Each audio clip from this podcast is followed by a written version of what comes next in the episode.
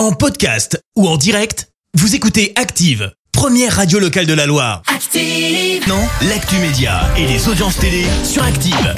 On parle télé tout de suite avec Clémence Dubois-Texero. Et comme d'habitude, on jette un œil aux audiences. Le foot en tête hier soir. Eh bah oui, qu'est-ce qu'on est surpris, dis donc. Ah le oui. match des Bleus face à la Finlande a rassemblé un peu plus de 6 millions de personnes, soit 28% de part d'audience. Euh, Derrière, on retrouve la série de France 3, Sophie Cross.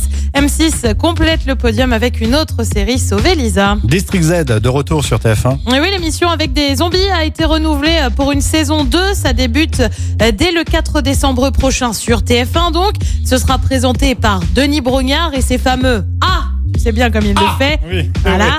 Le principe de l'émission reste le même. Cinq personnalités vont affronter euh, des zombies pour la bonne cause. La première saison avait attiré en moyenne 3 millions de personnes, soit 17% de part d'audience. Et puis, on connaît le remplaçant de Thomas Soto dans l'émission Élysée 2022 sur France 2.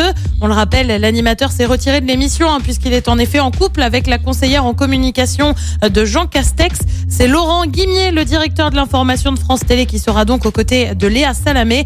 La prochaine émission doit avoir lieu le 30 novembre avec un débat des candidats, les républicains, avant le congrès du parti 4 décembre. Alors, le programme ce soir, c'est quoi? Et bien sur TF1, c'est le retour de la série New Amsterdam. Sur France 2, c'est le film Noir comme neige. Sur France 3, on s'intéresse au climat et à la montée des eaux avec le monde de Jamie. Et puis sur M6, c'est la France, un incroyable talent. Et c'est à partir de 21h05. Merci, vous avez écouté Active Radio, la première radio locale de la Loire. Active.